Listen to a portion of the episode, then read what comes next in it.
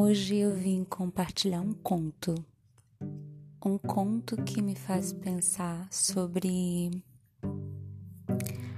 como o apoio de um amigo, o acolhimento de um amigo pode ser restaurador como um colo de mãe.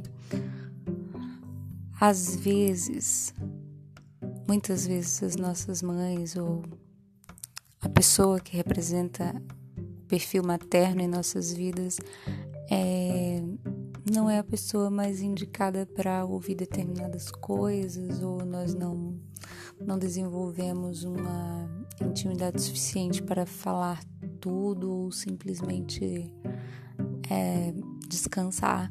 Enfim, e aí nós nos valemos de outras pessoas, amigos, as pessoas que amamos.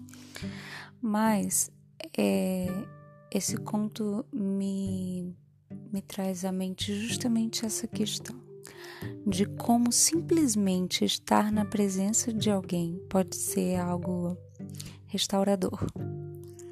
E aí eu resolvi compartilhar esse conto que também é, pode ter milhões de interpretações e trazer várias várias coisas é, para agregar em, em sua interpretação.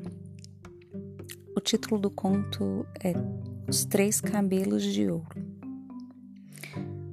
Uma vez, numa noite escuríssima e trevosa, o tipo de noite em que a terra fica negra, as árvores parecem mãos retorcidas e o céu é de um azul escuro de meia-noite, Nessa noite, um velho vinha cambaleando pela floresta, meio às cegas, devido aos galhos das árvores. Os, os ramos arranhavam o seu rosto e ele trazia um pequeno lampião numa das mãos.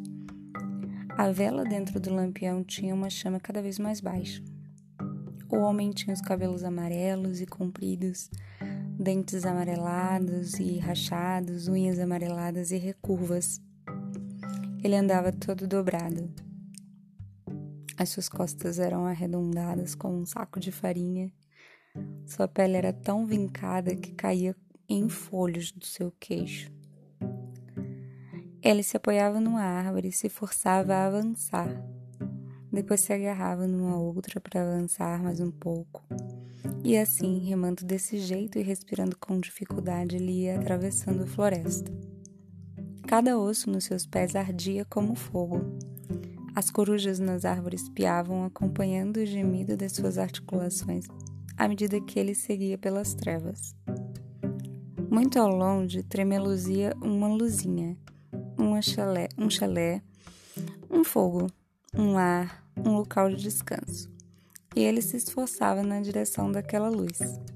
No exato instante em que chegou à porta, ele estava tão cansado, tão exausto, que a pequena chama no seu lampião se apagou e o velho caiu porta dentro desmaiado. Dentro da casa, uma velha estava sentada diante de uma bela fogueira. E ela se apressou, chegou até ele, segurou-o nos braços e o levou para perto do fogo. Ela o abraçou como uma mãe abraça o filho ela se sentou na cadeira de balanço e o embalou. E ali ficaram os dois, o pobre e frágil velhinho, apenas um saco de ossos, e a velha forte que a embalava. Pronto, pronto, calma, calma, pronto, pronto. Ela o embalou a noite inteira. E quando ainda não havia amanhecido, mas estava quase chegando a hora, ele estava extremamente remoçado. Ele era agora um belo rapaz, de cabelos dourados e membros longos e fortes. Mas ela continuava a embalá-lo. Pronto, pronto, calma, calma, pronto, pronto. E quando a manhã foi se aproximando cada vez mais, o rapaz foi se transformando numa linda criancinha com cabelos dourados trançados com palha de milho. No entanto, no momento exato de raiar o dia, A velha arrancou bem rápido três fios da sua linda cabecinha de criança e jogou nos ladrilhos. Eles fizeram um barulhinho. E, e a criancinha nos seus braços desceu do seu colo e saiu correndo para a porta, voltando o rosto por um instante para a velha. O menininho deu um sorriso deslumbrante, virou-se e saiu voando para o céu para se tornar uma brilhante estrela, o sol da manhã. E assim termina o conto.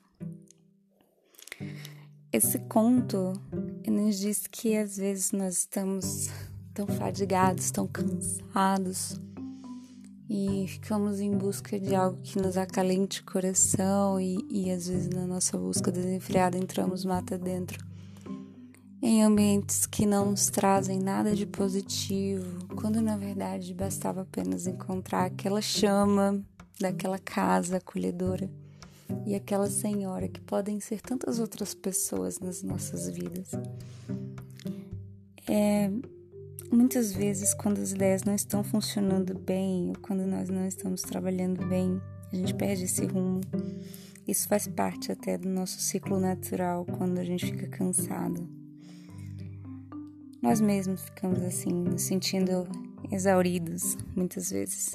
E ao invés de ficar buscando outras saídas, outros estímulos, poderíamos simplesmente nos deixar acarinhar por quem nos ama.